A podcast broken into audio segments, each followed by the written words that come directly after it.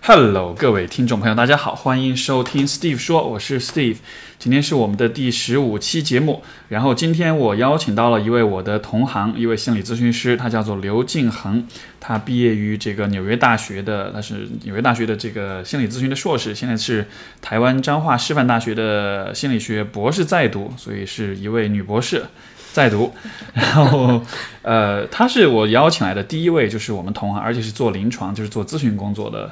呃呃呃这样一位朋友。然后，呃，因为我以前可能我的这个嘉宾们是来自我这个各行各业、各种各样五花八门的人物都有，呃，但是呃，感觉我自己我们我们这个行业稍微少一点，所以说现在能够邀请到这样一位同行，我觉得是蛮也是蛮开心的。Anyways，那么我们就进进入我们接下来的节目。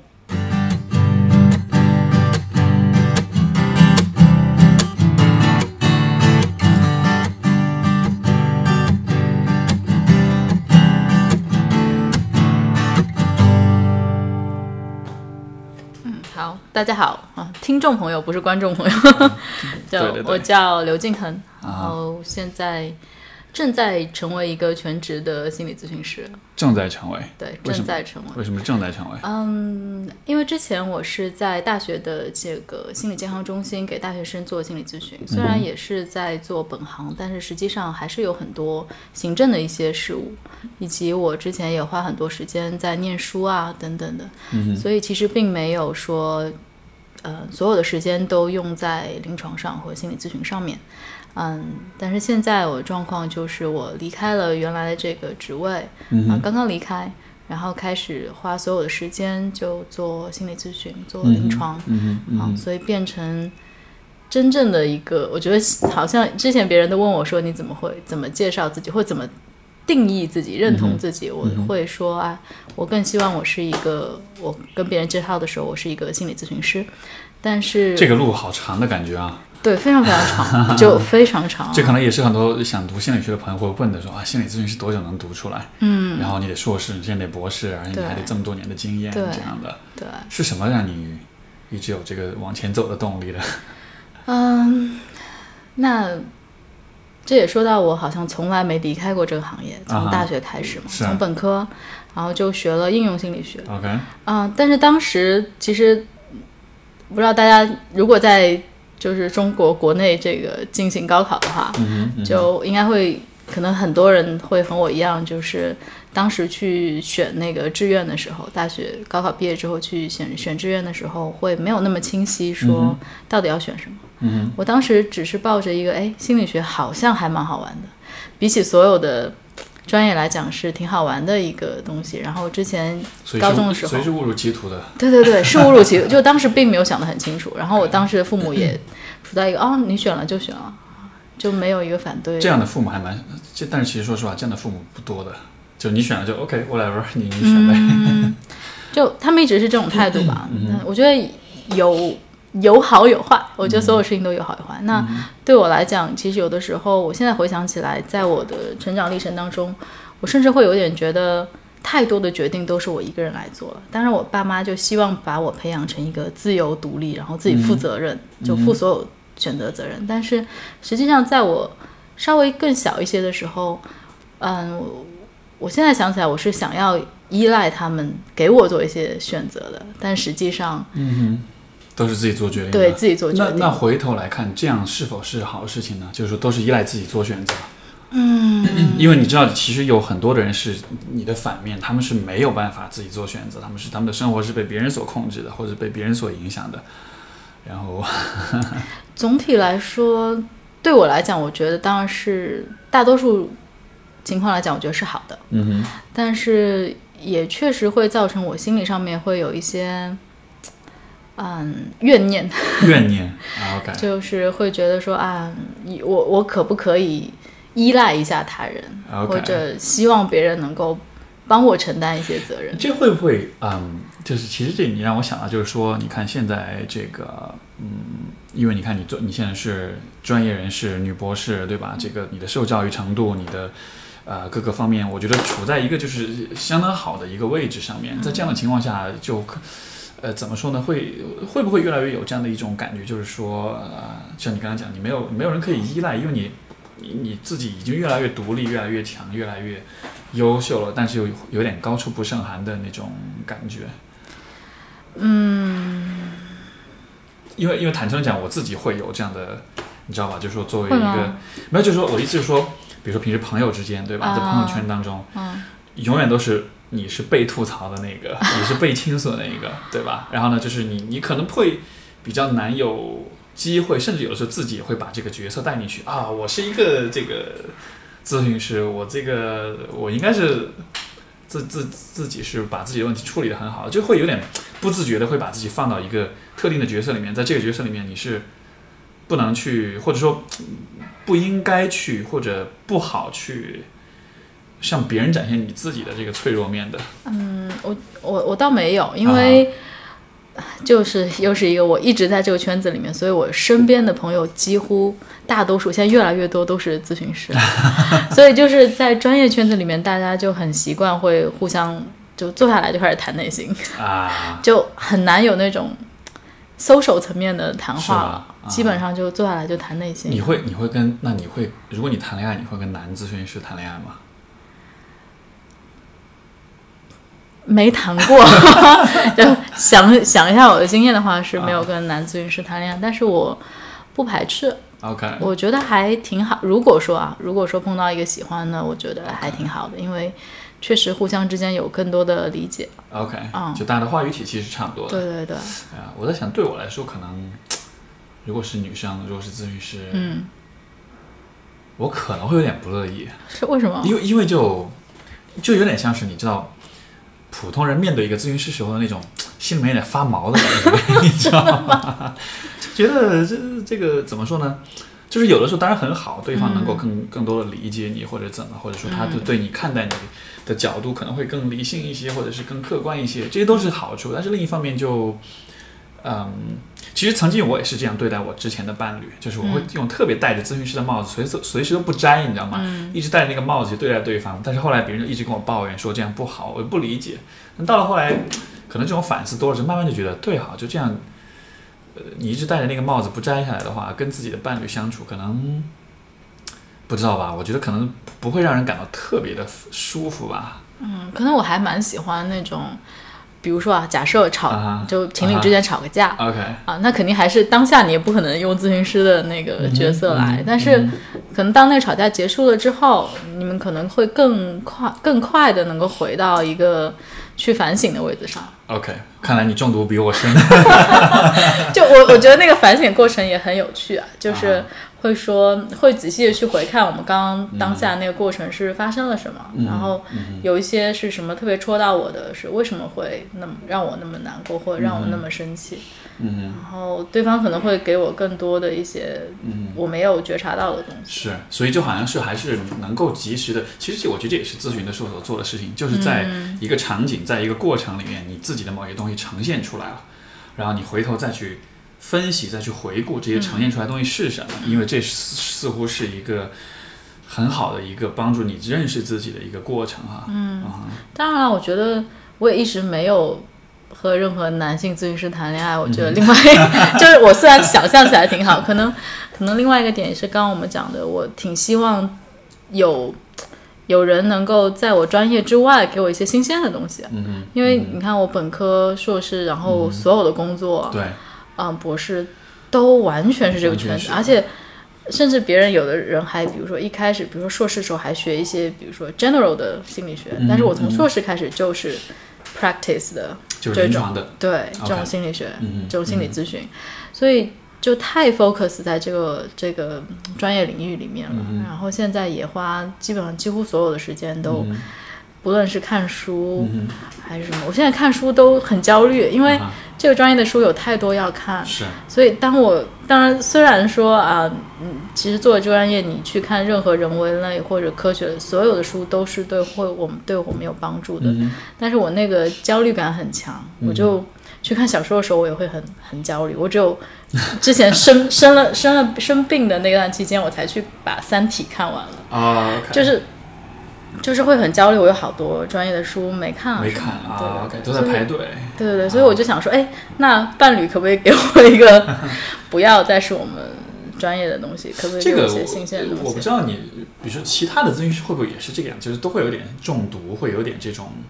因为我理解，就是说，因为因为我自己也是我本科，我跟你一样，我本科硕士也嗯都是学的心理学，当然我可能学的广泛一些，本科的话就学的泛一些，但是硕士大概也是去临床这个部嗯分多一些吧。但是我就想，这会不会是这个行业的人所共有的一种状况？就是说，因为你钻得太进去了，结果就是你就成为一个彻头彻尾的专才，然后你就怎么一定程度上，我觉得跟 跟现实有点，也不是跟现实吧，因为本来心理学是很关注现实的学科，嗯但就是在你的视角就比较局限在心理学这个领域了，所以不知道，我觉得也许啊可能会的。是啊，就是嗯就比如说，因为我身边有好些他们开始更更专一点，嗯哼就是嗯要走精神分析师的那种、啊那种道路嘛，是那就是可能要花好像六七六七年再去有点重新再学习、嗯嗯。啊。然后哎，不不过然这个浪费时你间的你的这个理论背景或者说你的流派是怎嗯么样的？精神分析，我没有到，我觉得我没有要一定要做那个精神分析师，嗯但是背景还是精神动力的。哼，嗯哼，对嗯哼，我也觉得我更喜欢这种深度心理学的东西。嗯哼嗯哼嗯哼，这个可能就是在有这个在听的有些观众可能不是很了解啊，就是嗯你说精神动力学到底是什么样？这以你的理解，能不能一两句话去 总结一下？嗯，比如说，假设现在你爸妈问你在学什么呀，然后你得用很简单的语言去解释一下，你大概会怎么说呢？嗯我之前做过类似这样的一个报告， 啊在念博士的时候，啊，嗯，呃，大概是讲这个，嗯，有一个相，就是有一个相信是说，嗯，在我们能够看见、能够意识到的这个世界之外，有一有一有更大一块的，嗯。比如说精神动力，他会讲说潜意识，或嗯者哼你可以讲能量层面，嗯哼或者就反正就是在你意识之外有一个更大的东西是嗯你意识不到的。啊 OK，然后这个学科这个部分，这精神动力学或者更深度心理学，它是更愿意去探索这些部分。嗯哼，嗯，当然，它不是说不不照顾现实，但是他们更多的力量会放在这个看不见、摸不着、你很难去知道的这些嗯未知的东西。嗯哼，我觉得可能我听过的一个我觉得特别啊、呃有意思的比喻就是说，啊、人的意识相当于是黑暗中的一束手电筒的光，嗯然后你只有被照到的地方你才会看到，嗯，但是你在这个光线之外的部分是一片漆黑的，当然你也可以选择照到那些漆黑的地方，但是你对永远都只是有一个。你只能看到很局限的一一小部分，对你没有办法对看到更更深度的地方，对所以这个可能是，对，对所以所以在我的理解，可能这是深度心理学和其他一些流派的，嗯、稍微大一些的区别。当然，也不是完全非黑即白的那种区别嗯啊、但是可能其他的更关注一些光亮的、能够看得见的一些部分。嗯，是这个我会觉得，呃，怎么说呢？人会会都会有这样一种局限，就是说，会认为自己所看到的就是一切，就是就是。就是就是，我会认为我看我所看到、我所想到、我所知道的，像我那天跟一个朋友在聊天，然后他就在讲说那个，呃呃，我们讲的话题是寻找自己， 这个可能是一个大家每个人都在每时每刻都在不停的在想的问题。然后他就说，因为他当时就是这个刚刚换了工作，然后呢又刚刚分手，嗯，反正就是在一个你知道新的人生十字路口，然后对吧？然后这个时候他就在说啊，找就一直跟我讲啊怎么怎么怎么问我怎么找到自己，然后他也讲他啊自己找，然后我就我就问他两个问题，我说第一，你有没有遇到任何一个人，他跟你说过他已经找到自己了？从来没有，对吧？就所有人，你问你问周围，你说你身边有没有人在找自己？所有人都在找自己，但是有谁真的找到了吗？有没有人宣称这个我找到了我的自己是怎么样子？从来没有过，对吧？所以说我就是我想告诉他的意思就是说，也许这个找自己只是一个过程，也许嗯你并没有办法真的得到一个答案，因为当你找到一些东西的时候，你已经和之前想要找到这个东西的时候的你已经不一样了。对吧？就是因为我们的我们的视野永远是往未来去看的，我们找到东西永远在当下，所以当未未来跟当下永远是有一个一个一个一个差异的。嗯然后我说这是第一，我说第二就是，呃，就是因为像你刚才说的，人的意识之外有很多的东西，所以说你去有意识的去找自己的时候，你找到的东西只可能是这个手电筒光所照到的部就分，嗯还是一时的无就还是对局限在这个里面的，对吧？所以说你找到的部分也只就是就是没有任何新的东西，它只是你已知的东西，但是就是说还是很局限的。 然后说完了，这个朋友就沉默了， 然后就说：“妈的，你这么一说，我什我什么事情都不想做，我就不要找自己了。但是就是，但是还是可以拿手电筒去照一照你之前不知道的地方嘛。我”呃我我这个对这个我只是就是说跟他有点对调戏他的这种，对吧？跟心理咨询师聊天就容易被调戏，你知道吗？就，嗯然后，然后，但是，但是，就是坦诚的讲，我觉得，呃，可能对于呃很多的人来说，当他没有在心理学方面这样的这种训练或者意识的情况下，嗯，很有的时候就会容易绕绕到这种圈子里面，就是这种自己跟自己就是被自己绕进去的感觉，就是你会，包括我，我想你的来访者里面可能有这样的人，就是说嗯他就会被自己的，就是说他会被自己对事情的认识给限制在那儿，嗯然后就是事情就是这个样子，嗯就是没戏，就是没对，用，就然后特别绝望那种，特别绝望，嗯对。但是很多时候我就会想，哎呀，如果我能够让你看到你所看到的并不是一切就好了，嗯，就试着让他看些看到一些你还有其他的可能没性。错，嗯没错。所以，所以，所以，呃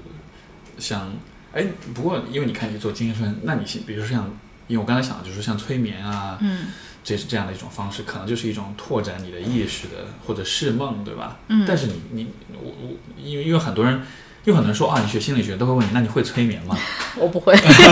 但是 哦，我接触过一些，啊，那你怎么看待呢？催眠？嗯，我后来理解了，因为催眠也分蛮多流派的，但是我可能稍微认识一些的就是埃里克森，埃里克森那个学派，就是也是大家会，呃，在我的认识范围之内，就大家会比较认可的。那我我觉得我最喜欢里面一点，他说的是利用，但他那个利用不是那种我中文词有点、有点怎么说有有点贬义，但他实际上就是，嗯，他认为你是有非常非常多的潜能的。嗯然后它有非常非常多的资源，只是你没有去使用。嗯，所以，难道不 就是那什么大脑只用了百分之二吗？那个那个，by the way，那个东西是呃完全是就是你知道吗？完全是 bullshit，完全就是一个，因为在很多这种神秘主义的，你知嗯道，微信朋友圈里传的各种很瞎扯的文章，都会说啊，人只用了自己大脑百分之二，然后其实就是完全就是 bullshit。嗯，不过他不是说这个，啊我我他大概我知道呃我我 类似就，但是但想是到有这点里像，了对对对，对，就是类似就是像比如说还用刚刚那个比喻的话，嗯就是你还是只看到手电筒这个光亮里对对面，然后他希望你能够看看别的地。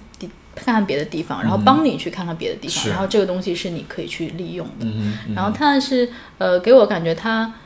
呃确实会更有引导性一点点，嗯哼，嗯哼就对我的给我的感受是这样是的，更有引导性你一有点点，就就是你在你有尝试过被催眠？嗯，对啊对对，我觉得是更有引导性一点 OK 就是他会帮你看到一些东西，他会试着更试着 push 你一下，让你去利用一下你有的是怎么？他会就是说，因为我以前的体验是，他会就是说这这个催眠的催催眠师，他会呃引导你去想象一些画面，对对对，对会吧会然后通过这些画面再和你分析，再和你去告诉你你是怎么样的。嗯、对，那所以说，你刚才说会 push 你，也就是说他会引导你去在你的想象到的画面里面去做一些事情。对，他会的，有的会的 OK，嗯 OK 但是后来我也会发现，就是嗯我觉得催眠这个水很深是为什么？ 就是水很深，就是因为它它那个东西有点嗯，不是特别像其他流派一样能那么能被复制，嗯就是它特别取决于这个治疗师本身的没错，更就是更它本来就是挺取决于治疗师本身的状态和对人格的，嗯对，就是当然非常取决咨询的这个效果，肯定取决于就是咨询师本身的状态和人格。嗯嗯，不过我觉得催眠的话，就更依赖这个咨询师本身的一个状态和人格了。嗯就是因为他，我觉得是更有人格有人格魅力或者是人格的那个东西在里面去。做催眠，做做做引导也好，或做嗯嗯哼催眠也好，嗯哼 就不能不能算引导，但做催眠，所以他就像艾瑞克森他他能做的那些东西，你就算一模一样的讲他的话，嗯，你和他的效果都完全就不一样，所所以以其实是蛮主观的，我觉得是非常非常主观，非常主观的。而且因为其实本来催眠就是去 access 每一个人的很主观的那个部分，嗯，再加上有咨询师的主观的部分，嗯啊，所以所以各位听众朋友们就知道，这种什么让你催眠之后你就会飘起来，或者你就会让你干嘛就干嘛。 其实这是我我的理解，这是理论上是不可能做的对，因为不是每一个人都能够被催眠，对吧？是的，是的，不是每一个人，而且嗯那种嗯，而且其实跟所有的咨询一样，取决于你和他的关系，取决于啊，你有多信任这个催没错眠师啊，没错，因为因为其实最终，因为以前我也尝试过被催眠嗯嘛，然后其实最后出来的东西是非常 private、非常私密的一些东西，嗯，但是就因为当时那个是一个咨询师朋友，啊，你还挺信任他那种，我我不是信任他，嗯是我当时没我压根没想那么多，我只是好奇说这个会发生什么事，我说嗯 OK，那你试试看呗，他让我躺下来，然后就就是那种放松呼吸，然后开始想象一些画面，嗯然后那画面想象出来之后，我也觉得不不不明白，因为都是一些意象嘛，嗯是一些符号。然后他就帮给我解释，他解释完，我心里想，妈的，你怎么什么都看出来了？ 然后后来我很就神奇是吗？呃很神奇，但是因为你跟他不熟的情况下，啊，你就会觉得有一点被窥探到了那种，你知道吗？就觉得很很很不舒服的，你知道吗？对，包括以前我也，我大学的时候也是比较蠢，然后我也给一个同学，他也好奇嘛，他说：“哎，你们试试看，可不可以试试看催眠？”然后好啊，试试看催眠， 然后也是我去引导他，引导引导引导，最后他跟我说：“嗯，呃，因为一般催眠的过程中都会让你想象房子嘛，因为房子是一个你这个人心智的一个代表，对吧？嗯哼房子就是你这个人，它里面你可以，我里面它有什么东西啊？你可以下到地下室去啊，这样子的。然后我这个同学，我就让他，我就让他看，我说你看房子是什么样？他当时就尖就惊叫起来了。然后我说怎么了？你怎么了？他说我看到。这个不是一个房子，是一个非常阴森的一个城堡，而是那种很哥特式的那种，上面都，然后上面都是在感觉就是那种挂满血迹的那嗯种和那种很阴暗的烛光的那种感觉。然后我说嗯 OK OK，我们在这里停吧。 我不知道，我不了解你这个人，但是我 感觉有些可能不太不太适合在我们之间去讲出来的一些东西，嗯呃，很好玩。所以那个，所以所以在那个之后，因为那是我大概大二的时候，就很、嗯什么也不懂，但是在那个时候我就。从来不敢去轻易的给任何人做、嗯就尝试做蛮这种就蛮推危险，就是好像突然就会对对进入的很快，很没很错深入的没感错觉，，因然后为你因为因为你不知道你会，对你会你会，因为如果是咨询关系，我觉得 OK，因为这本来就是你要去、嗯去去处理的东西，对吧？但是如果是朋友之间做这种事情，对啊，好一下就把有一些东西就就哇哦，这个我我不想去碰，对吧？就这这让我想到，因为我这些年都对 梦比较感兴趣嘛，嗯哼然后特别是对呃荣格学派的这种嗯梦，哼我还是蛮有兴趣的。嗯所以这也这也有点像说，当当他可能跟我嗯、呃做咨询做一段时间，然后他突然说一个梦的时候，啊你会有一种哇，就是好好深入的那种哈啊哈，啊、呃突然的一个突破口或或突然非常深入的一个感觉。你会你会怎么看待梦呢？就是说你会怎么去去解析它呢？嗯你的角度是怎样的？它其实我觉得我会更把它当成一个媒介啊哈，啊，就是嗯会使用它，嗯嗯，但是其实解释什么的几乎我都不会做，哼，嗯哼，解释基本上是由我个案来做，嗯哼啊，就是但是我觉得就是其由中来访者他自己对来解对释，对由由来访者自己来解释，但是我觉得其中一个最棒的点是，嗯，在其中的一个想象和扩展。 OK，嗯是是是，这我也会做这样的事情。对对对，然后这个扩展我会觉得更有意思的是，不仅仅是在咨询室里面去做扩展，嗯哼，就是我自己也会做过啊，嗯哼就是嗯、呃比如说我在这个梦中有一个嗯、呃骑，我刚刚讲说有一个骑士的一个形象，就是常常会出现在我梦里面，然后我当时就骑哦骑士，骑士，啊对对对 OK，OK 对，然后我我我就呃有些不是很理解啊，嗯哼但是有一些解释，就我咨询师跟我有一些解释，嗯哼但是始终还是觉得哎挺挺在意这个形象的。嗯那后来就各种去找找这些关于骑士的文章啊、电影啊、书啊，去看一看。然后呢，就后来就呃，然后沙盘里面那种小小物件，然后有有正好有一个骑士的那个形象，哼，嗯我就就拿了一个，就把它随身携带，哼，哦啊 OK，就随身携带，然后带着。嗯，后来当然具体的解释我不讲了，就、 太 personal。嗯、但是就是在那个过程当中，嗯，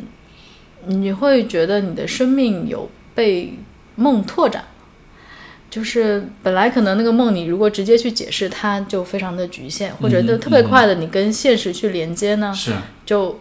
就就当然它有它的用处，但是很很小，是很就就就那么多嘛，就大概可能可能这么大。嗯但是如果说你嗯、带着很多的好奇，哼嗯哼然后你还非常在意的把它带在你的身边，然后跟你的现实去真的做一些碰撞或者是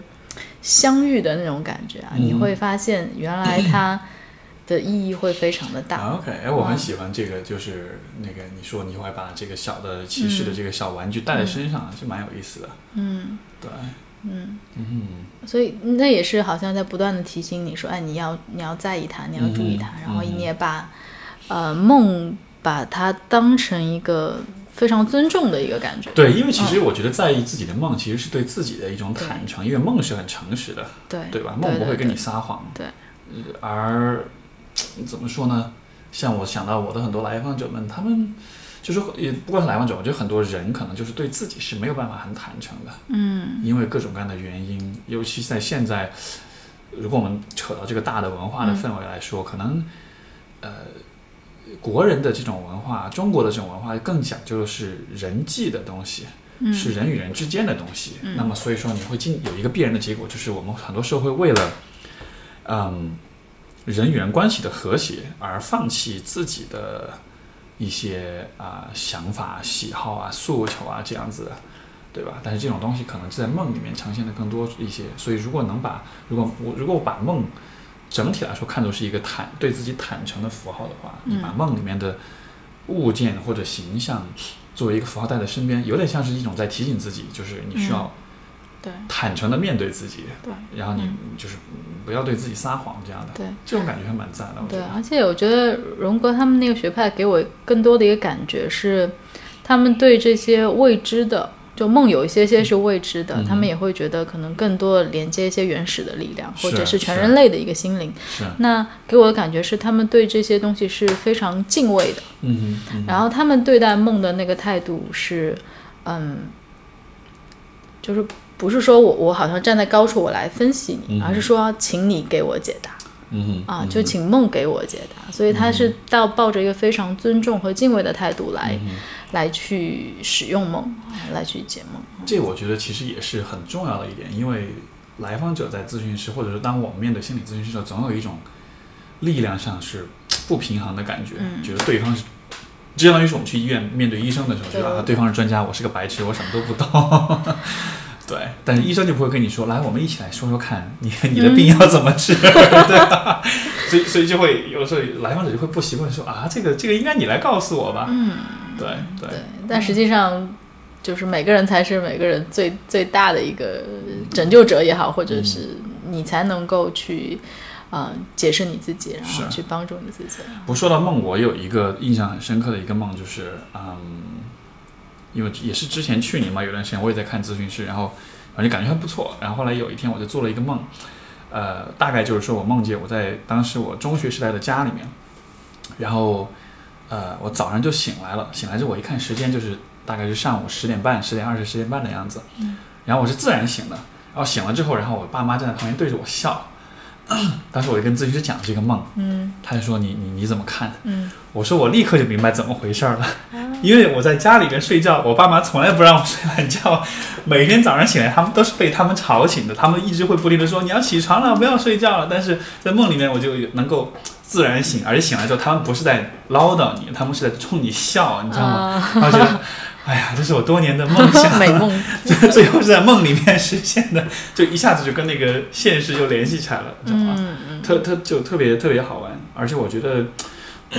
就呃说说到梦的话，我会做的一件事情是，嗯，呃，我可能会跟来访者说，呃，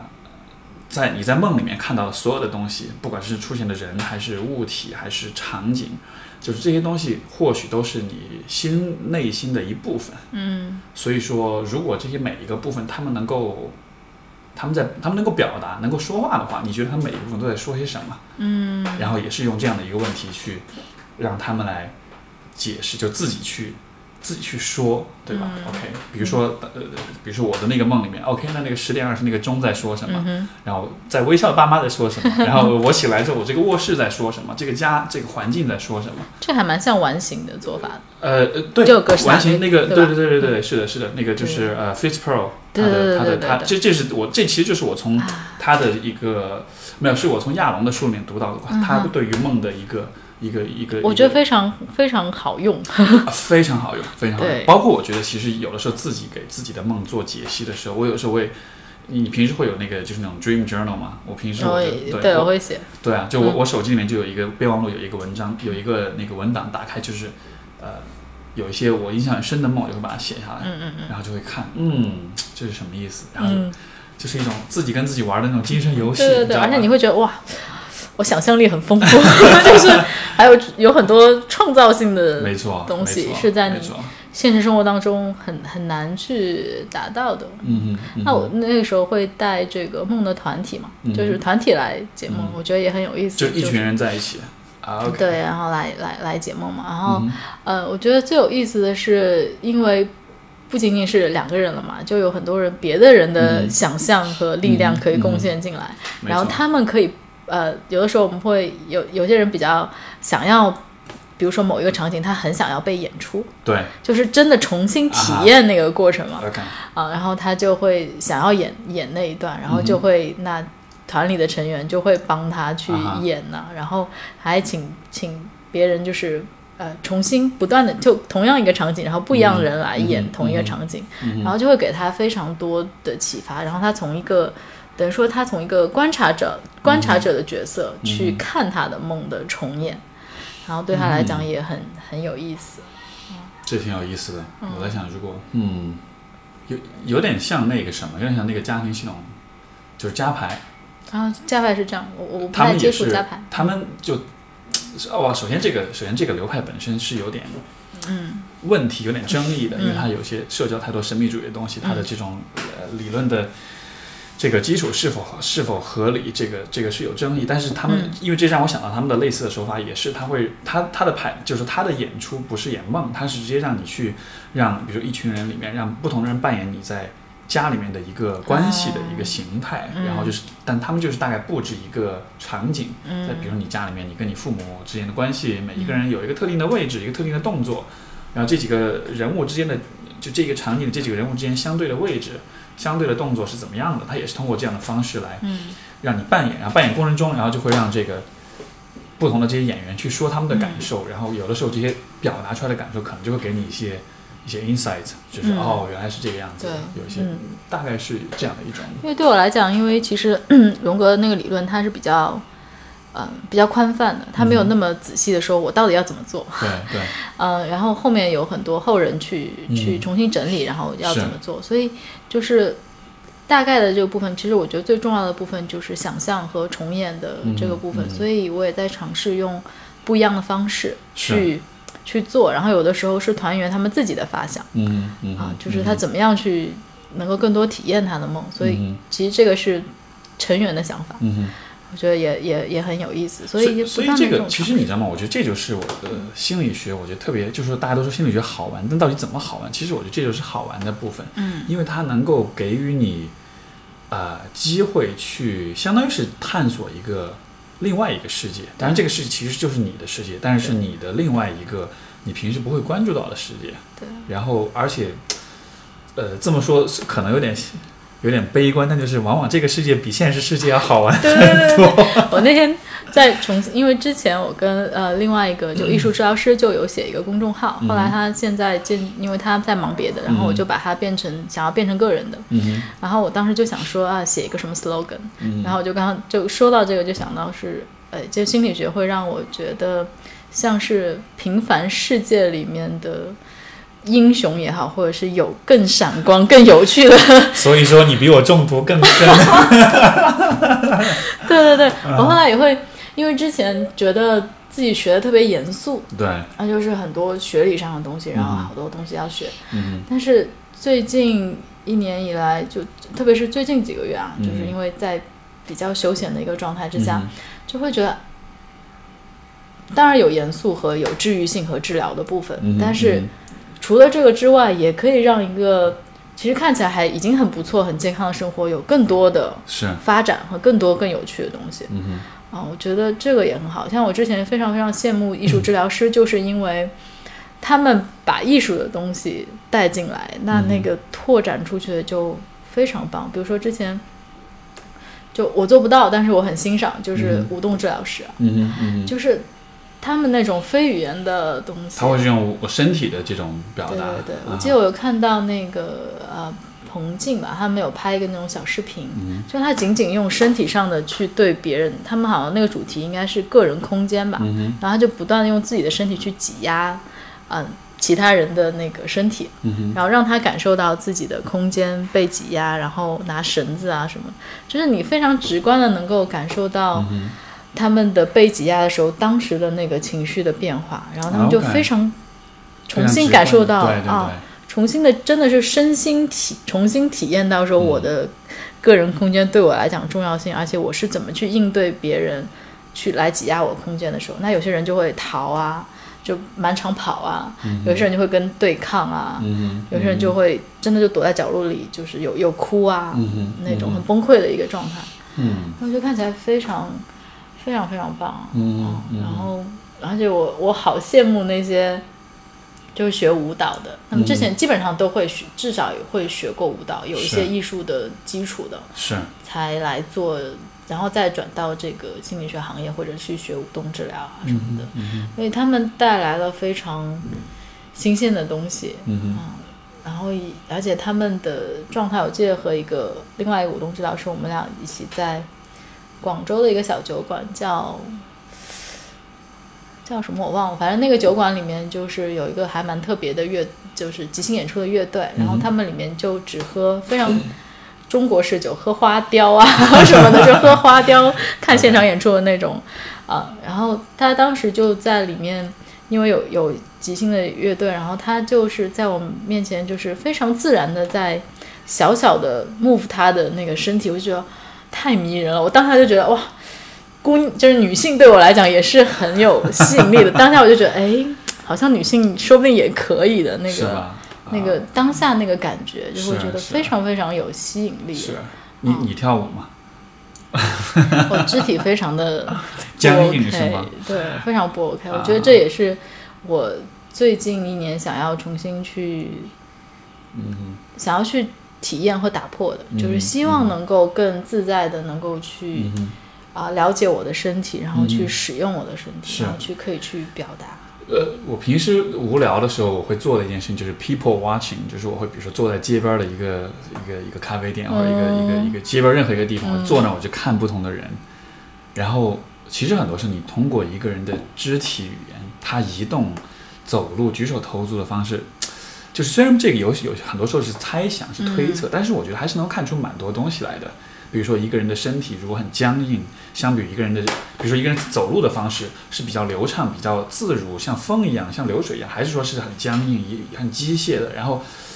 呃，他的整个身体的这个姿态，就是我觉得这里面是有蛮多的可以去解读的一些信息的，对，嗯特别特别特别好玩。而且那个，你刚才说到这个，就是这种舞动治疗，我就在想，这这个我开一下脑洞，就在想，因为其实语言是一个人在进化的过程中是一个比较新的一个现象，嗯对吧？我的嗯，就是呃，这个叫直立行走的人类，大约是在六百万年前才出现的。然后我不确定我这样我有没有记错，但是语言大概是从一百万年前才出现的，也就意味着我们有有五500百万万年的年时间，其实我们是没有系统的现代的语言嗯来沟通的。那我们做什么呢？那就只能靠肢体语言了， 你懂我意思吗？就是说，就是说，就是说，就是说，嗯，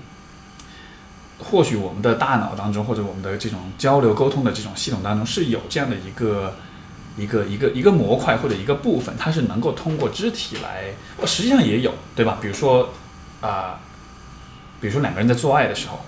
你不需要语言，但是你能感觉到，可能语言都无法描述的很强烈的情绪对对，对就是因为我们我们的呃可能我觉得我们的认知不光，哎，就是我们对一个人的了解，不光是通过认知的语言的部分来理解的，其实有很多的呃其他的角度，尤其肢体的这个部分。只是这个部分，因为在现代社会里面，我觉得可能语言是一个最主流的、最具有统治性的这样的一个沟通方式，所以说可能我们就习惯了用语言来沟通。但是其实，嗯，我我导师就是那个我读硕士的导师，嗯他这个他以前在香港做过一个工作坊，是做什？他这个工作坊是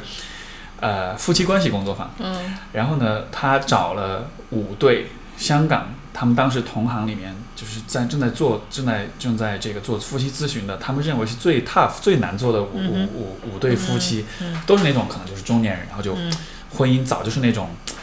呃，他当时跟我讲说有他们在他们这个工作坊刚开始的时候，所有人就在分享说那个你们怎么看待你们的婚姻，然后其中一个男人就说，他说我过去三十年啊三十年还是四十年的婚姻，他说这个我的这段婚姻就可以用一个字来形容，嗯忍忍， 然后就是糟糕的这种状况，对吧？嗯然后后来，然后我说，我就跟我问我导师说，那你做了什么呢？嗯，他说我们花了半天的时间就做一件事情，嗯，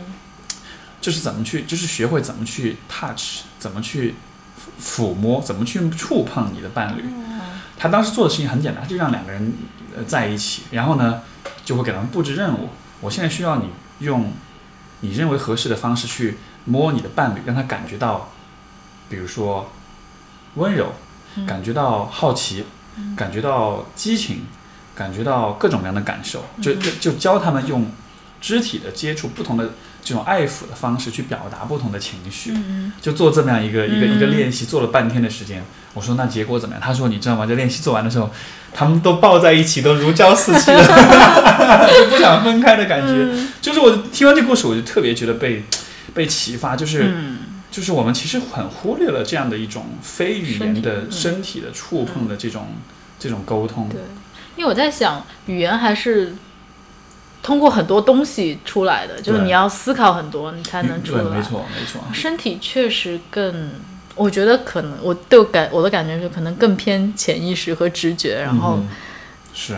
更绕过一些防御， 没错，直接是的就是的就很很所以，多所以，接触所以说那个呃，我呃这个平时有的时候咨询会有这种关于这个恋爱关系的嘛，这种的，嗯然后有时不时的你会看到这样的状况，就是就是包括夫妻的这个咨询，有的时候会出现这种状况，就是觉得自己伴侣很好啊，各 方面都挺好的，然后一到床上之后就发现，哇，这个人怎么这么自私啊？ 就是就是因为。你的身体的那个表达其实是很坦诚的，嗯你平时有套路，你平时有这个很很很很面具的一部分，对吧？嗯你到了床上之后，嗯、全部都 是你是什么样的，你立刻就暴就暴露出来了啊嘛。对对对，所以我我觉得是有这样的，就是这可能是更，也许是更坦诚的一种，对嗯哼对，然后其实关于这个部分，就会觉得，嗯，在就不是我的个案啊，就是很多周边的朋友啊什么，特别是嗯女性，然后就会觉得她们在这个性方面是挺挺艰难的，嗯然后有很多，比如说有性交疼痛啊，嗯然后有各种各样的，嗯，就呃性经历一直不是很愉快，对，嗯，但是好像也不知道该嗯怎么去解决，又觉得哎，好像夫妻关系还也还蛮好的，嗯然后老公也很好，嗯然后对孩子、对家庭都很好，嗯嗯然后但是就是在性方面好像没有办法去，也也没法去沟通，也没办法去调整，嗯然后就一直处在一个、啊、放弃的那个嗯阶段，但又觉得好像缺了点什么。哼，我因为你想，我刚刚不是说嘛，这个人的身体是最坦诚的一种表达方式。嗯嗯那么你在跟你老公的关系的，你说你生活上照顾，你说孩子怎么嗯样，挣钱怎么样？说实话，我觉得这些方面都还是。社交层面， 对，就是就是，对他有是点受到社会责任和啊期待和人际关系，就有很多因素的影响。就我说难听点，我是不得不这么做的，你懂我意思吗？嗯哼但是两个人要在一起，不管是爱抚还是还是做爱的话，就是这个部分，我觉得是一个不受任何的呃社会期待或者社会或者环境因素影响，它是一个绝对坦诚的一个过程。嗯，你你你懂我意思吗？对对对。对但是我在想说，那个不太能够很好的去做性方面交流的话，嗯哼，啊，对，之前我们在说性是什么，有一有一个点，会觉得性也是一种非常深层次的交流，嗯哼，就就是是不是其实也是带着一些因为社会的期待或什么，他不太能够，对吧？啊，不太能够明白意在思，是是是是啊放松啊，是，就它本来其实应该是一个不受任何因素制约对的，但是因为就是可能我们的文化当中对这个部分其实是还有有一道些德啊什么的。没，错，没错，嗯是有一些这种我觉得有点有点侵略性的这种影响的，是所以可能就啊，OK，如果这么说嗯来的话，对，因为就我觉得很还是蛮普遍的，嗯尤其在中国人，就是说我们说的喜说的那个什么一点，就是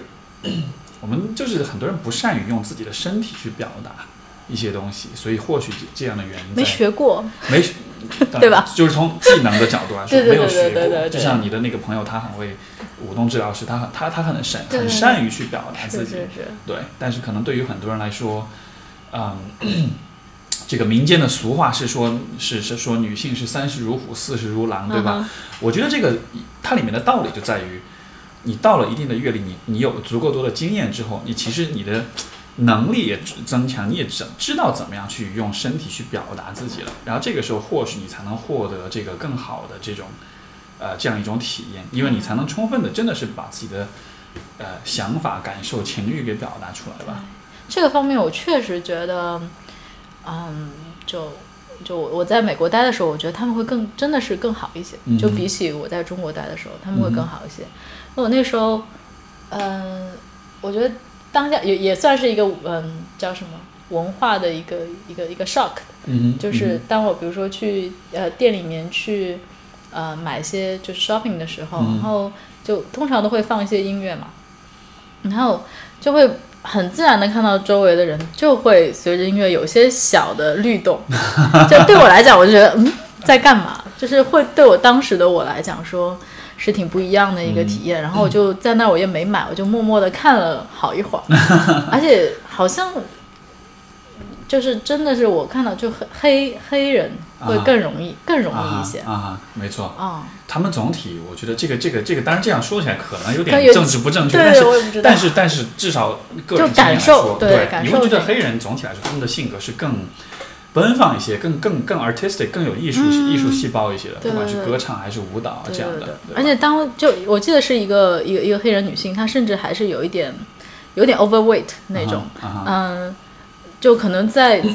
我觉得就是在中国社会，我觉得更难被接受一些，对，嗯，然后但是她就呃打扮的很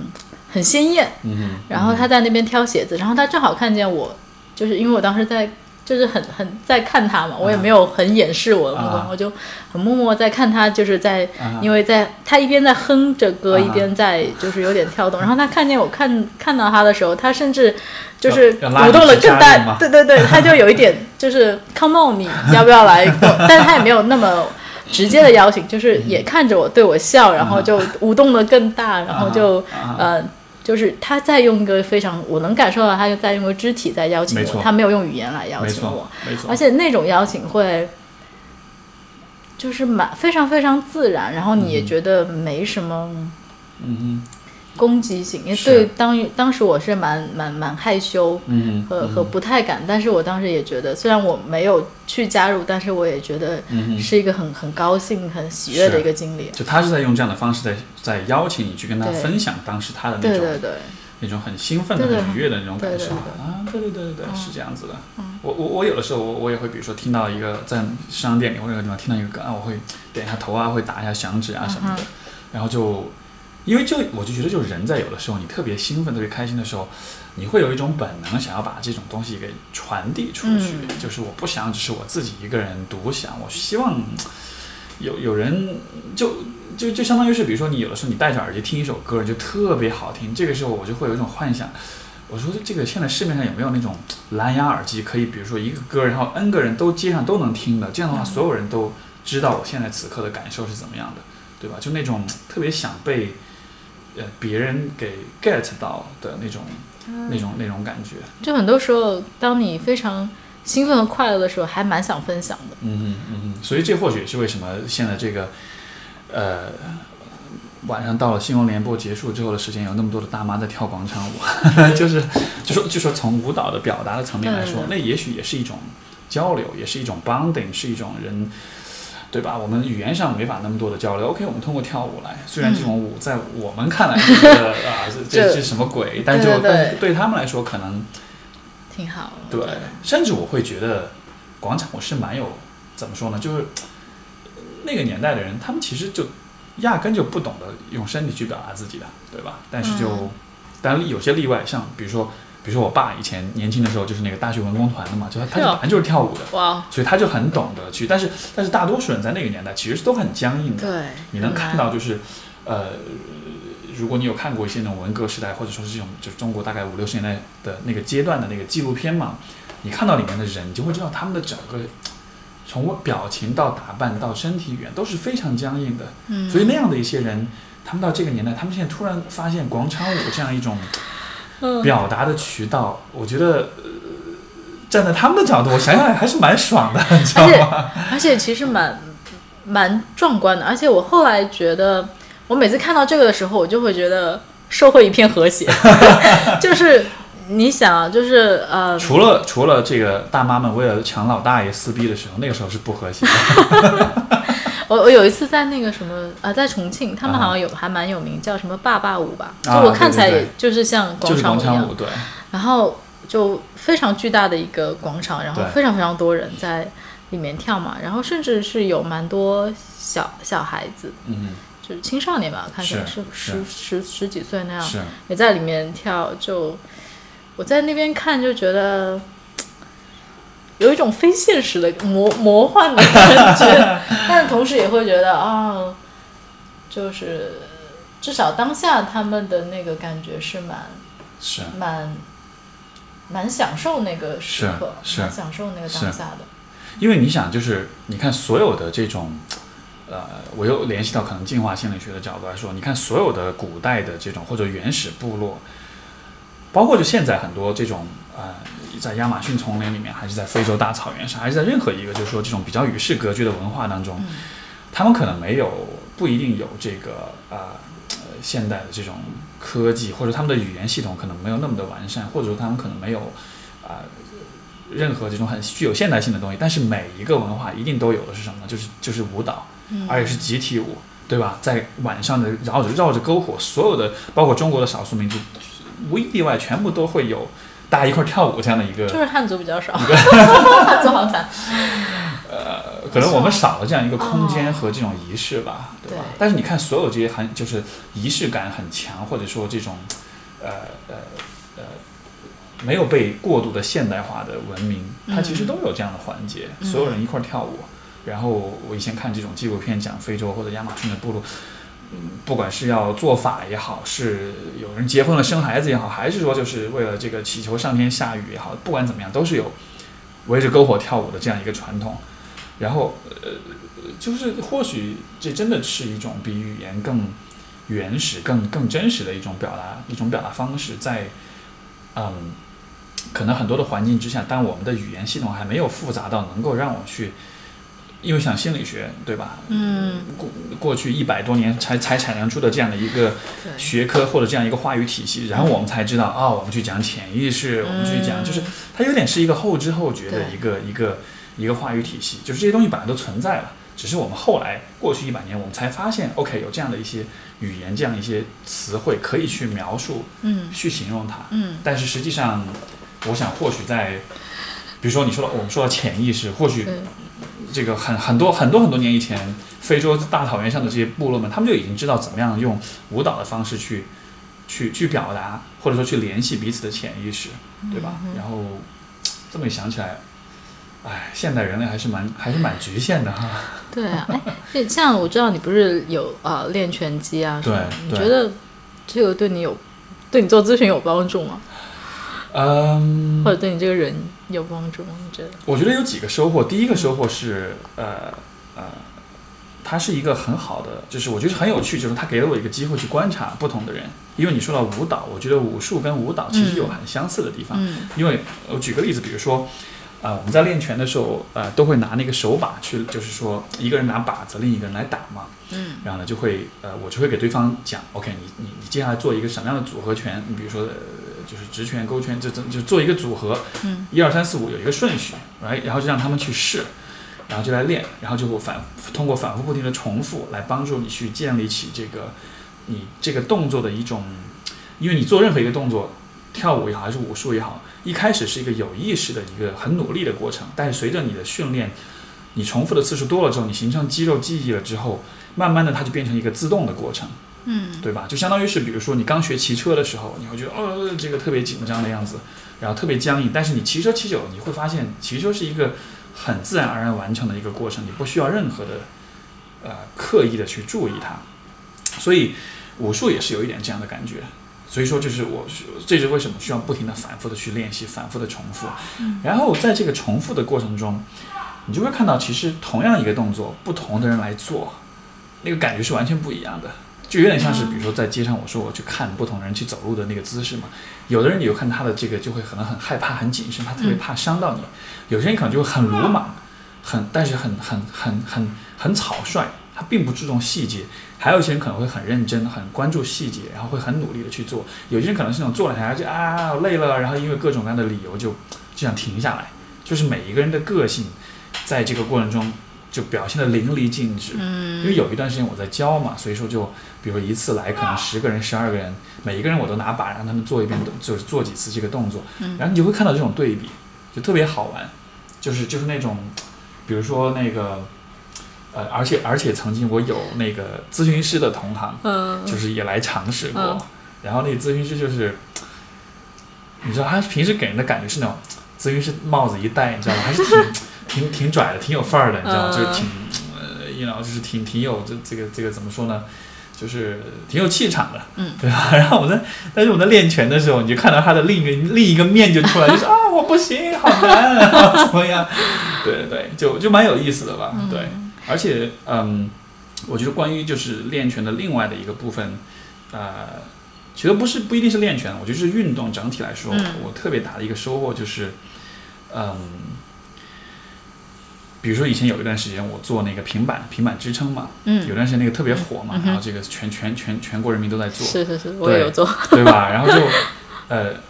当时有一个我观察到一个特别有，因为当时我们做的是我跟一群人，就是每一次练拳练完之后我们就会做。当时我们的做法就是说，因为每个星期练一次，嗯，然后完完了每个星期完了我们都会平板。然后当时呃呃我们就说，起步价两分钟。呃，女生一分钟，男生的话可以两分钟，嗯起步价是这么多，嗯然后每个星期往上面加一分钟，嗯，一直加，一直加，一直加，我最高有加到十六分钟吧，十五、十六分钟，天哪，但这这真，但这个真是靠练出来的。不过，呃，我想说的呢，就是在这个平板的过程中，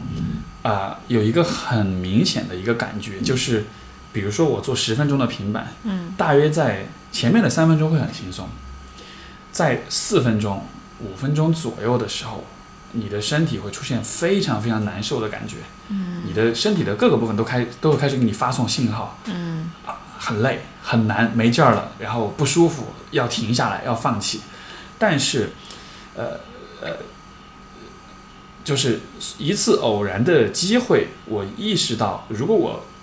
如果我 push through 这个，就是说我强迫自己越过了这个嗯各种警报都在响的阶段，嗯哼，过了大概四分钟、五分钟这个这个这个标这个标尺之后，后面的七到十九分钟左右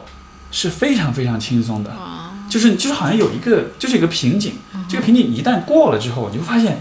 哎，其实没有那么难。当然到最后你真的是因为体力没有了，然后你会很痛苦，然后你最后会结束。但是就是我就会发现很有趣，人的身体是有这样一个，呃，怎么说呢，就是有这样一个时刻，它是会故意让你感很痛苦，但是但是这个信号出来的时候，不代表你就需要停。如果你你如果你暂时忽略这个信号，你往前再多推一下你自己的话，你就会进入一个不同的一个状态。就包括跑步的时候，我也会有这样的这种感觉。比如说跑，假设跑五公里，跑到两公里的时候，我觉得啊不行了，不行了。但是这个时候，如果你坚持一下，到三公里开始，你会发现，哎，好像没有那么对，所以这是不是有点像心理咨询里面会有那种很艰难的时刻？可能是吧？嗯，对，要坚持一下。是，也许也许我想就是说，可能就是，嗯，因为我们的身体发出这样的信号，我觉得可能是有它的意义所在。嗯，它可能是有它的目的，有它的价值，对吧？它可能是希望你不要花耗耗费太多的精力，呃希望你保存你的能量，因为嗯呃生理学的角度来说，可能保存能量可能是我觉得我们进化过程中最重主要的几个目的之一吧。所以那说，我一直在想说，那这样是 好的吗？就是好像超过自己的某一个极限，嗯然后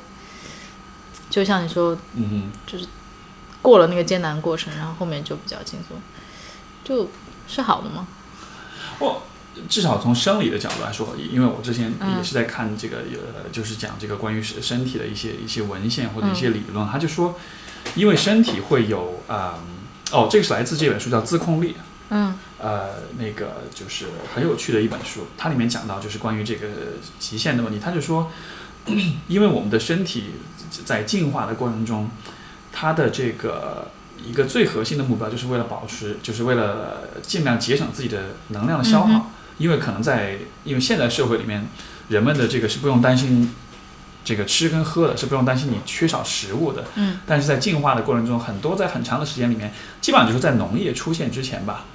人们的这个食物的这个供给是非常的不稳定的，所以说你需要随时都尽可能的多吃，然后、嗯然后少花耗费你的能量，这样的话才最有利于生存。嗯所以说身体进化出这样一种机制，就是说只要你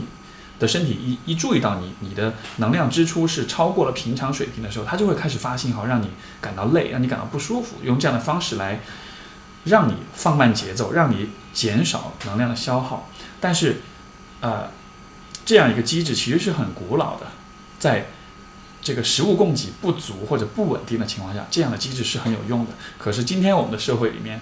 我们不存在这样的问题，嗯所以说这就是为什么当这样的一个信号产生出来的时候，他的说法就是，其实你可以，他就说，比如很多运动员他们会早就学会了，就是去突破你的这个障碍，因为突破之后，其实你的身体它还是会有足够的能量去供给你去运动，呃，这个样子。我反正我反正我就觉得，OK，这个这个说法怎么说呢？这听上去是蛮有道理的。嗯，对对对，所以因因为在我过，因为 其实我一直我想啊，从一一年开始就一直有在努力的想要嗯哼，保持运动，去学游泳啊，嗯然后去健身房啊，嗯然后尝试各种各样的。但对我来讲，我好像很 难啊，在后面再坚持下去。就比如说我学游泳的时候，我有一阵子是觉得很好，那是从是一个从不会到会的一个阶段。啊、是但是我好像 很难，我后面就是我觉得我蛙泳不错，但嗯是我自由泳的部分一直就好像到那种程度，嗯哼，就是没有没有没有更能精进的那个感是觉啊，哎但不过是说就坚实持话不下去。但是你知道，说实话，自由泳其实是挺难的。哦自由泳对于，因为我也游泳，自由泳对身体的那个素质的，尤其是因为就有点喘不上气 了。对，没错，因为它可能是这个动作本身吧，就是说，嗯，它对上上肢、下肢的力量，包括对呼吸，我感觉，因为蛙泳你可以游得很慢，对对对对吧对你可以你不累了，你可所以以说游在得。在里面飘一会儿。对，自由泳是挺难哦的，是需要练吧？嗯我是在想说，就在这个里面，我总是能够感觉到非常枯燥的那个东西，嗯然后对我来讲就好难坚持， 我就非常非常难坚持。然后最近找了一个啊、呃私教嘛，嗯然后就就在健身房找了一个私教，我会发现就是他们一直会跟我说，就是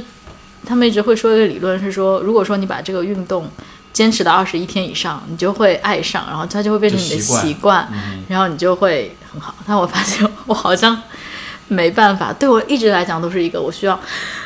好，我今天要努力一下， ，OK，啊啊就是那种吸一口气，我要努力一下，然后才能去进行的东西。所以你怎么去度过那个？会会有枯燥的时期吧？有吗？嗯，没有。没有，因为其实我自己的个人经历是，我以前小时候特别恨运动，嗯对，就到你知道以前，比如说那个中考考一千米跑步嘛，嗯我那时候差到我连女生都跑不过，就是一般男生大概就四分钟左右跑完，女生可能四分半左右，我要跑五分钟，嗯就就真的很糟糕，然后身体整个就很很怎么说呢，就是整个身体素质也很差，也不太运动，然后体型也不好，也挺胖的那种的。然后但是，嗯，大学时代的话也没有持续的一直有在运动，有一直在游泳，游泳，但是游泳是因为我爸游泳，然后我们家里面是那个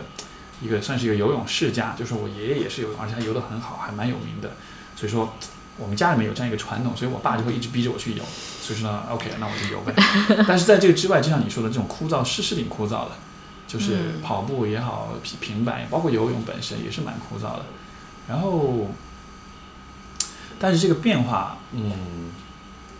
一方面我觉得还是时间的积累吧。就你，你如果你就像你说二十一天，也许不是二十一天，也许是二十一个月。所以说我还没有坚持到够久。对，但是另一个方面是，嗯，我倒是我的一个怎么说呢，一种感觉是，可能运动，你你做了足够多的运动之后，就是我自己的经验是，我会有，呃，怎么说呢，获得这样一种能力，嗯就是我可以去暂时的忽略或者关闭我的某一些反情绪反应，无聊、累，呃，这个你懂，就是这种这这些让你想要，嗯就是会促使你去停止的这样的一些念想，就会暂时 OK shut up 停，然后我就就是有点像是一种让自己变蠢，你懂我意思吗？因为如果你一直很聪明，你就会不停的想，你就会不停的跟自己辩论，然后讲啊我怎么样怎么样，就会跟自己对话，然后就最后这个对话的结果就是你得出结论 OK 停，然后你就真的就停了。但是我就会有一点那种，我让自己变蠢，就暂时的变蠢，我就我就我就想象我就是一个动物，我我没有自己的意识，然后我就做我就该我就做我眼前的事情就好了， 一直做一直做一直做，做完发现哦 OK 完了，啊，就就有点这种感觉吧。对，我不知道吧，反正我的经历当中，我就觉得啊这可这或许也是为什么人们有这种说法，说这个就是四四肢发达头脑简单， 因为四肢发达的人可能一直不停的在让自己变蠢，到后来就真的就变蠢了，对，就就不想那么多那样的，对吧？所以试试看看会发生什么事情。不知道，因为我我比如说之前有买那种健身房的卡，后来发现自己一个人很难练，所以我嗯最近也是啊下定决心找一个人陪练吧。嗯然后就指导，会发现当然就容易很多，有一个人在旁边，嗯、指导你，然后引导你、鼓励你，是啊是是，然后逼迫你。而且而且我觉得你像健身房的这种，嗯，就就我自己也也也练蛮多嗯的。然后比如说呃，比如深蹲这样一个动作，我有一个朋友跟我介绍过一本书，大概有蛮厚的，可能是七八百页的一本书。嗯这一本书全部是关于深 蹲的，啊，就是就是这样一个动作，可以有人可以写出这么厚的一本书来，嗯就说我我或许这也会是一种有帮助的方式，就是比如说你你对你做的事情，就是说多花一点精力去研究它，嗯因为在健身房里面的这些，像平时我在健身房里你看到那种私教吧，就是都是那种很多人来运动就是。带私教带他运动十分钟，然后帮你拉伸按摩半小时，你知道吗？你就感觉他们不是来运动，他们是来这个做免费服务的按摩的，对，是就是就是帮你做按摩的，你知道啊吗？然后但就是，啊、比如说我自己去练的时候，每一个动作平时会网上会读一些东西，深蹲的很多小细节，然后应该怎么去做。这样的话，你在做的时候，你就不觉得你只是在完成一个重复动作了，你其实会看，哎，我这个动作刚才我的脚有没有位置有没有摆对，我的胯有没有摆对，我的背，我的各个部分是怎么样的，就就是我觉得对一个事情了解的越多，然后你会关注到的细节越多，其实也就会越不枯燥。嗯好像，其实或许我觉得也可以，呃，用同样的角度来看待心理咨询，嗯，对吧？就是因为咨询师能够看到比常人看到更多的一些东西，所以他们更一个人聊天的时候就不会觉得那么容易不耐烦或者无聊，因为你能看到很多的细节，嗯。对吧？不过你说这个，我突然也会觉得说，嗯， 突然能呃，从另外一个角度来讲，就是，嗯，无论你有再大的困难，咨询师也没办法替你 练，就是没办法替你练出什么没错， 四块腹肌什么没的错，没错，就是只能是在旁边看着你，然后陪伴你，然后嗯请你自己练。所以咨询师其实还是有局限的，嗯，对吧？是在啊，身体的部分，我其实有，其实我曾经也有过这样的思考，就是为什么？因为你知道，就是说咨询师咨询都是一个就是 talking therapy，对吧？嗯它主要是对谈话治疗，但是谈话，你看我们刚才都讲了，谈话语言是一个很很很很后来的一嗯个功能、啊。不过也有舞动治疗，也有艺术是是治疗是这些的，但就我就老是会想说，为什么一定是能不能不局不局限于谈话，能不能是有在谈话之外有更多的这种，比如说我曾经就想过，有没有可能我又做一个人咨询师，又又做他的健身教练，这样就不知道啊。其实就是比如说之前，因为我太局限于在这个行业里面了，嗯然后当当有一些我们看起来是破坏伦理的东西，啊嗯比如说你刚刚说那个又做又做健身教练，又那那明显就是比如说就破界坏限破对坏吧界限，对破坏界限。但是后来，呃，后来现在也会讲说，哎呀，这些伦理其实也是，可能也是最近一些年才被创立出来，或者是他们有一些原因被创立出来，但它并不是完全不可以打破的，并不是代表那新鲜的事，比如说新鲜的事物，嗯比如说网络的嗯加入啊什么的，那它是不是就应该随着修改，或者说？嗯看你从什么角度看，比如说你刚刚说的，又做健身 教练，又做咨询师，不知道，也许将来就是它是一个新的行业没，错啊也许，哦没错。我觉得说到这里，就还是在于心理咨询这个行业的服务方式，或者说它的，如果我们从产品设计的角度来说，它可能是还是很多年以来一直都是一样的形式，并没有变化，并没有突破，对吧？嗯或者说比因较为比较小，还是在一个局限对，因为范你围想它的形式大约就是一百一百年前就是这个样子嗯的，哼现在还是这个样子。但是对人类的社会已经发展进步变化这么多了，我们与人与人之间的关系，我们的生活方式，包括我们的心理状态，其实已经有很大的不同了。对但啊是是否这样一种古老的还模适合式是否还适用呢？或者说它也许适用，但是它的效用的边界在哪里？也许曾经它可以关注到。对吧？可以，它可以对触及到很多的方面，但是现在很多问题可能已经不在心传统的心理咨询的这个这个这个呃影响的范围之内了吧？就一方面，我会想到，就我人生第一个督导就跟我嗯讲的一句话，就是、就是 What we can do is limited。嗯哼然后当然，嗯，但另外一个也是会就会觉得，像现在这么多新鲜的科技的发展，以及之之前我们谈到，嗯这种网络心理平台啊，嗯哼然后嗯哼以及这些到底是不是一个适合的，到底是不是一个好的，还是说其实心理咨询就是挺局限的，就是一个作坊式的一个东西。哼，嗯，这个是一个我觉得可能我们的很很多难同行都在呃琢磨的一个问题吧，对啊对，因为毕竟怎么说呢，就是，你比如说以前我也看到过一些 A P P 一些这个模式是，比如说有不同的这种咨询模式，比如说啊，包括比如现在这个像知乎、芬达这样的平台，嗯哼对吧？嗯一分钟付费咨询这种的，你说它能有多大帮助呢？我坦诚的讲，我觉得。没呃，什它的娱乐价值可能更大一些。嗯哦对，当然我在答问的时候，我还是很认真的在问的，就是我我我真的会，你你有玩那个那那些平台吗？我我只答过一次，我实在是觉得对我来讲太艰 难了，我没有真的是因为你没有要一办分法，钟之内能够要要把你想说的东西都说完，而对且吧他的问题我没真的是没有办法在一分钟内嗯，来回答，或者我甚至都不知道该怎么回答。对，所以对我来讲，我就是我看了好多题目，我就默默的在那边看题目，看了一个下午，然 后就想，看了一个下 午，因为就蛮多问题嘛，啊我就 OK 想。但实际上我最后只回答了一个，我觉得我可以在一分钟内回答的。嗯，那其他的后来我都放弃，我就没有回答。后来我就没有再玩这个东西，是因为啊 OK，好像对我来讲说特别艰特别艰难。对，但是后来我跟我咨询师聊了，就是我咨询师就就有点觉得，哎，你你想想，这是什么让你不能做这件事情啊？就又也也有很有意思，就是是我好像后来觉得说，嗯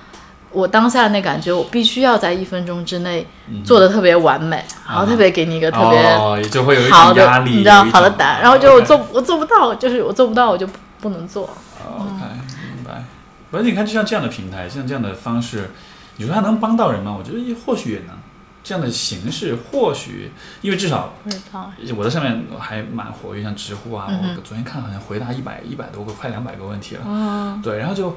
呃，也会有一些人，他们会比如说之前答了一个问题，他之后会再来问，他问的时候，他的问题里面会先说啊，之前的你给我的回答非常有帮助，嗯就我通过这样的反馈，我会知道，OK，也许是有帮助的。嗯，然后，但是你说他的这种有帮助，如果和咨询来对比，那肯定是不一样的，嗯一分钟的时间和五十五分钟、六十分钟的时间，对吧？嗯所以，呃，可能它最最终的话，我觉得心理咨询还是在于一个，它是一个像是一个手工手工艺的一个、一个匠人的一个工作，嗯就是你一个小时你就只能干一个小时的活，嗯，而且这个的你的受众就只有这么一个人，真的好像是嗯挺难商业化、产品化的。没有办法量产，就是对说没办法大规模生产，对它因为它本来就是一个很主观的、很很很个人的一个东西，嗯，对吧？对。然或后那许时候，对也说到这种一分钟问答或者回答问题，后来我们会觉得有一个很很重要的有效的点是在于他的问题有被听见，嗯然后有被认真的对待 OK，和尊 重，然后而且可能是被一些这个比较重要的或者对对比较有点名气的这种人，是对对对，这样的话就嗯，这样说也是，嗯，对，但是就呃，我觉得从行业发展的角度来说，我就会觉得。像你，你说你之前有想去做这种心理学的平台什么，我以前也想过，但是嗯我一直觉得很难吧。嗯这个行业还是比较特别的，嗯所以它、呃怎么说呢？你很难，我觉得你很难开发出，至少现在我所看到的是，可能很难开发出那种特别好的产品，就是说能够用一种可复制的。哦，如果如果可复制，那就是教育了，嗯，对吧？对，就是因为教育的目的就是让人们总体来说是往一个特定的方向、一个特定的样子去变化。心理学咨询也做的是这样的事情，好难，但是是对啊，就是呃教育它就必须忽略个体性，但是咨询师强调又非常强调个个体性性和不一样，和对你的独特的优势、你的独特的这个资源这样子的，所以这可能是一个必然的一个矛盾吧。嗯。对，所以，所谓因为之前也会很多人说，嗯，你们这个行业或者这个东西应该要产品化，嗯，哇，才能够有更蓬勃的发展，是是啊才能够有有 有更广大的市场。嗯哼然后，当然也会有人说，你看这么多人需要帮助，然后你们好像可能一辈子，你说你能帮多少人，其对实是非常非常局限的没一错个一个一个人数。那那么多人需要帮助，你们是不是应该要做一些更更量化的，然后嗯更能够去帮助他人心灵的东西？然后想来想去，觉得 怎嗯怎么弄？也许是不是不是心理咨询可以做得到的？可能还是在于，我觉得可能还是在于这个最最终，呃，跟心理咨询或者心理健康相关的服务，还是会以一种分级的方式出现。就是说，可能有，比如说，其实现在你看我们在市场上所有的这些平台、这些公众号、呃，所有的这些资源，都是最浅层、最大众化的，可能就是文章，可能是这种、嗯这种广泛出版的这些素材、这些内容、这些嗯文字的东西。嗯或者视频的东西，然后在这个基础之上会有呃大的讲座课程，然后再会有小的工作坊，然后再会有啊、团体，再会有一对一的咨询，就是它好像是一个不断的聚焦的这样一个嗯分层吧。我觉得可能最后这个呃，或许我们最终建立的不是说要把最顶层或者最深入的、最最针对性的那个咨询给它变掉，嗯我觉得那个东西可能是无法替无法替代的。嗯哼而只是说可能一个平台形成这样一种，像是一个产业链一样的，对吧？就是嗯，这样或许才能满足不同的人的这种需，因为不是，因为我想或许也不是每一个人都需要很深入的一对一的咨询，嗯有些人可能只是需要一些听到一些观点、一些嗯一些看法，嗯或者学一点什么。嗯咨询对于，就咨询，毕竟我觉得还是比较小众的一个东西的。啊确实，对啊，因还为你是想，就是愿意来咨询的人其实不多的，对吧？懂吗？我不知道，就嗯，反正肯定不算是那种吃饭睡觉这对种，当然，当这然，它种它不是一个这种刚需求需。对，对，我因为以前那个，我记得以前就是我刚刚在读硕士的时候，当时做做实习，就也是在大学里面做咨询师，然后那个时候就会涉及到很多学生就是来预约啦、来咨询啦、来什么的，然后。因为他们当时的做法就是要电话咨询，呃，嗯不是就是电话留，他是电话有语音语音信箱，他会给你留言说嗯我是谁，我我叫什么，我联系方式是什么，然后嗯哼然后你，然后我希望安排什么时间的咨询，然后你的回电话给他，然后那个时候我就会让我特别有挫败感的一点就是，有很多人是，啊打了电话我回给他，他不接，或者接的时候告诉我不需要了，或者说约了时间之后不来，嗯或者包括就来了一次，然后就再也不来了，然后你再回回访问他需不需要继续，他说不需要了，嗯然后我就觉得为什么是这样的呢？嗯就就因为你知道，作为新手的咨询师，这些事情会有点打击你，对对会觉得对，是我哪儿就会自责，会觉得是我哪儿做的不好。嗯然后当时我导师就跟我说，他说，其实对于有些人来说，拿起电话预约的这个过程就已经足够了， 或者说嗯来了一次就已经足够了。嗯，所以这是为什么他们可能并不是真的需要咨询。对对对，所以从那个时候开始，我就会形成这样一种感觉，就是其实愿意去寻找咨询，愿意去接受咨询，其实是比较少的。对，然后能够真正的踏入来又更少了，嗯，有就对对对，就是他会会有一一层又一层的这个筛选，对会有不断这个这个人群会不断的筛选筛衰减整个这个过程，对吧？你从嗯寻找这些信息，从决定下做咨询，嗯到寻找信息，到呃到联系，到预约，呃，到实际的要去这个地方，然后要完成，就就最后其实留下来的可能就是很少的一部对分人。对对，所以有的时候会觉得说啊，你已经踏到我咨询室里面来，就是已经 是治愈的第一步，嗯 就非常有希望我了。哦我以为你会说就进入我的魔掌就逃不掉了。 对对对，嗯，因为其实你看，真的能够踏入到咨询室里面的话，毕竟还算是有一些能动性。是是，而且是会是蛮有勇气的。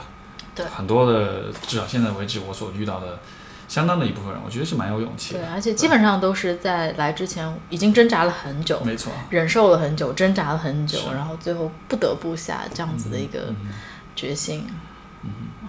所以说，像我平时会有朋友说，哎呀，你做咨询师会不会经常各种负能量啊？就各种这种，对吧？肯定也很有 会有很多人问你这样的问题，对吧？ 但是但是，呃我就会跟他们说，其实一方面是你说负能量有吗？哎，是有，但是另一方面，其实你会看到人的这种坚韧哈，这种一直在挣扎、一直在努力，然后一直在尝试这种东西，还是我觉得还是蛮鼓舞人的。嗯，甚至有的时候，我会觉得我自己状态不好的时候，我做完咨询了，我会觉得，哎，我心情好像变好了，因为我被我的来访者的那种不放弃的那种精神，反而是给给启发到了吧，有点这种，对啊，所我以觉得是会的。嗯，就是好像对我来讲，那个这个工作的价值感很多很大的一个部分体现在那个过程里面，嗯就是我好像跟他们共同度过了人生的某一个时，就就还蛮长的一段时间，就嗯对我来讲也还是就已经非常非常有价值了。嗯就想着说啊，我这一生可能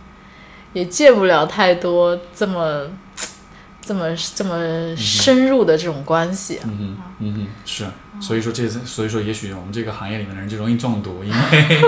有的时候你就会觉得你跟来访者的关系已经替代了你生活中的其他的这种，因为的确会很很会会变得很深入。嗯，对吧？我也承认这一点，所以有的时候我也会觉得啊，天哪，就我跟我的朋友们不会聊这么深的。对我在想说，嗯，就比如说我有我咨询师，我嗯哼一个礼拜见他两次，对却有的时候会觉得说，哎，好像他是不是已经在我的生命当中变成一个非常非常重要的角色？嗯哼，嗯然后我跟他刚今年九月刚满一年，哼，嗯就因为重新换了一个咨询，刚满一年。然后我们最近也在讨论我们之间的关系，哼，嗯然哼，后对我的影响啊嗯什么的，就会觉得啊，就从另外作为一个来访者的啊那个体验，对，就能感受到说啊，这个人每一周花一个花两个小时和你特别认真的在一起是好很难的很难得的一个经历。嗯哼，而且或许是在怎么说呢？如果你们俩在生活中相遇，未必真的会喜欢彼此，未必真的会想要做朋友，想就要不会，对 吧？ 我觉得不会。对啊，但是对啊，但是在咨询的时候就，呃，因为这样一个特殊的过程，包括因为对对方咨询师所用到的各种的方式、手法这样的对，它会让你们俩的关系去推进，就是啊，对。这或这也，我觉得这有的时候也会让咨询师的这个自我会比较膨胀，因为他们会觉得我有能力去和很多人建立关系，对嗯去超越这种普通的人际交往当中的人与人之间的这种喜欢和不喜欢的这个问题，嗯哼，对吧？嗯，所以咨询师的自恋的问题可能也是很我觉得 肯非常有啊。对对对、嗯对，像我知道的，我认识的有些咨询师，你你感觉得出来，他们是非常的自我感觉非常良好的，对。嗯，但是但是我更多的时候倾向于认为，我们能做的还是很有限的，啊，所以啊，我说到这里，我想起一个故事啊，就是那个去年我去北京参加一个学术会议吧，就是心理学方面的学术会议，然后当时就中午吃饭的时候，嗯，就是因为它就是一桌一桌的这种大圆桌嘛，然后嗯所有的菜都是配好的，嗯，当时我们就去吃饭，然后。呃，一桌大概是十十二个人吧，呃都是咨询师，然后基本上就是都是年纪都比我大，大约就是那种中年女性居多吧，然后来自全国各地的都有，嗯嗯大家一帮人坐一块儿吃饭，然后一大桌菜，然后呢，那个米饭就是有有一大盆，但是十二个人，所以米饭显然是不够的，嗯每个人就分到大概一小碗，嗯嗯对吧？然后完了之后，大家就说怎么办？就问服务员，就说那个能不能加？服务员就说啊，我们这个米饭是按按桌配的，一桌就只有一碗。然后大大家就哦，好吧，嗯，就感觉好吧，那就没这就要饿肚子了，饭不够吃了，对嗯吧？然后，然后就然后这个事就很有趣，这些咨询师们就开始抱怨，哎呀，这个太不合理了，对呀、这个怎么样？就大家就开始评论这个事情，嗯嗯而且是都是用那种很咨询师的口吻在评论，你知道吗？就这个太不人性化了，这个没有考虑到吗？就是他们这个，就是就各种点评，就各种这样说那样说，就特别好玩儿。因为那个对话感觉就像一群咨询师在从很心理咨询的角度在跟在讨论这个在评论一个现象其实根现本象就是对跟这我个没什么现关象系 对对对，当时我就。因为我是在默默在吃嘛，我因为我因为我碗里还有饭， 我还没有吃完，所以说吃饭比较重要。 对，没有，就是就我还在吃，所以我就还没有立刻感觉到饭不够吃的那个带来的那种不爽的感觉。嗯但是当我饭也吃完的时候，我觉得好像真的没吃饱。嗯，所以当时我就，呃，我就站起来，我去找到那个服务员，我说那个我能不能加米饭啊？不行，我说那那个呃，你们这儿谁是就是经理是谁、嗯啊？经理是谁谁？经理来说，然后我又把那个呃这个会议的组织方的一个负责人，我拉到一块儿，我就说你看。这显然是一个问题，对吧？大家都吃不饱饭的话，这个可能怎么样怎么样？说说说到最后，他们说好好好要加饭，然后每桌也加了一份饭，然后这份饭加上来坐下，然后所有人就说：“哎呦，这个小伙子真真不错，因为就是幸好亏，就是幸亏了你，不然我们都吃不饱饭了，你知道吗？”嗯然后当时就笑而不语，我心里就想的是：对啊，因为你们。你们、你们、你们都是用特别心理咨询的方式在 处理在这个怎问啊题，在反思，在反思、在觉察、在分析，嗯但是就是一盆饭哎，就是他就你你需要吃饭，你就去管他们要呗。 嗯，所以就很有趣，就是这个呃心理咨询就是现一个实人层面的群。东西哈。对对对，你就觉得他们有的时候这个这个职业的人稍微还是有一点点，用一个比较俗气的说法，有点仙，有点退缩，对，就是有点这种呃离现实稍微是有一点距离的。虽然他也比较更能哦有接受现实。 呃我觉也得不可是能不是，就是说他可能呃怎么说，就是就是可能因为他们的这种工作的方式，呃，可能导致他们看待现实中的很多问题的视角是比较内省的，是比较用认知的、用头脑的、用思考的层面去解决的。但是有些问题就要 fight， 对呀、就就要饭不是靠反思来的， 你得伸手才行。 对对对，所以好吧，anyways，我们今天的啊、呃一个半小时，时间过得好快。嗯，对，那我们就先聊到这里。然后其实呃，我我觉得今天我们的对话也是很有趣，因为其实也是从两个咨询师的角度去看待很多的很多的问题，然后。呃，各位听众也是从呃，因为我觉得我们其实今天聊了不少这个从咨询师的角度来说的一些想法、一些思考什么的，所以可能大家听完之后也会觉得，哦，原来咨询师这个样子，原来咨询师这样工作的，对吧？所以这个也是啊、呃，可能平时大家可能不会有这样的一种机会，所以说，呃，也很感谢我们的刘敬恒咨询师啊、今天跟我们的所有的这些分享。那么我们的节目就先到这里，嗯，好吧，OK，那就各位听众，拜拜，拜我拜们。下次再见。嗯